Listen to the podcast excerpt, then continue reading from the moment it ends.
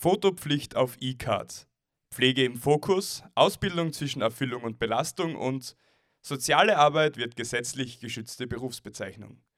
Das alles und mehr hören Sie heute in den Pflegenews, dem Infopodcast vom Pflegenetz.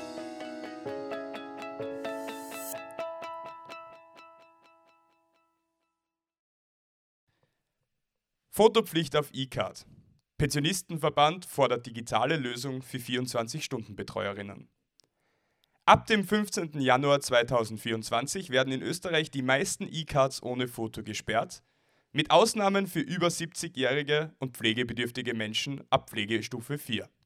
Doch diese Fotopflicht auf der E-Card stellt ein großes Problem für 24-Stunden-BetreuerInnen dar. Diese Betreuerinnen, die oft aus dem Ausland stammen, haben keine Fotodaten in Österreich vorliegen und daher müssen sie persönlich zu weit entfernten Registrierungsstellen reisen, was zu Betreuungsausfällen führt. Der Pensionistenverband fordert daher eine digitale Lösung für dieses Problem.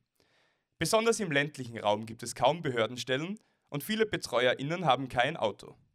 Der Verbandspräsident betont, dass es im digitalen Zeitalter nicht akzeptabel sei, dass jemand viele Stunden und Kilometer reisen muss, um ein Foto zu übermitteln und drängt auf eine praktikable, digitale Lösung. Pflegende Angehörige.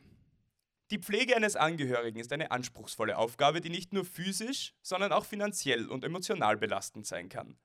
Aus diesem Grund engagiert sich Lebensgroß bereits seit geraumer Zeit im Innovationsnetzwerk zur Entlastung pflegender Angehöriger. Hieraus ist ein Podcast von und für Betroffene entstanden und es wird eine App entwickelt, die jungen Pflegenden Beratung für ihre Zukunftsplanung ermöglichen soll. Darüber hinaus bietet Lebensgroß Kurzzeitwohnplätze für Menschen mit Behinderungen an, um Pflegende zeitweise zu entlasten. Pflege im Fokus. Ausbildung zwischen Erfüllung und Belastung.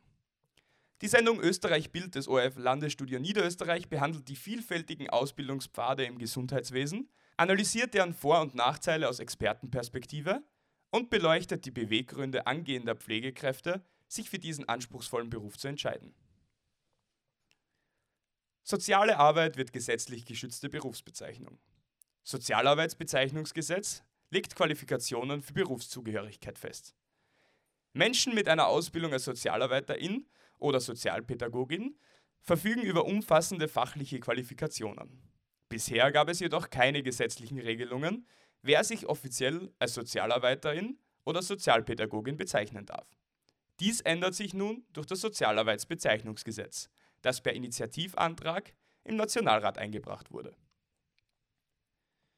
Pflegegewerkschaft warnt vor Betreuungskrise.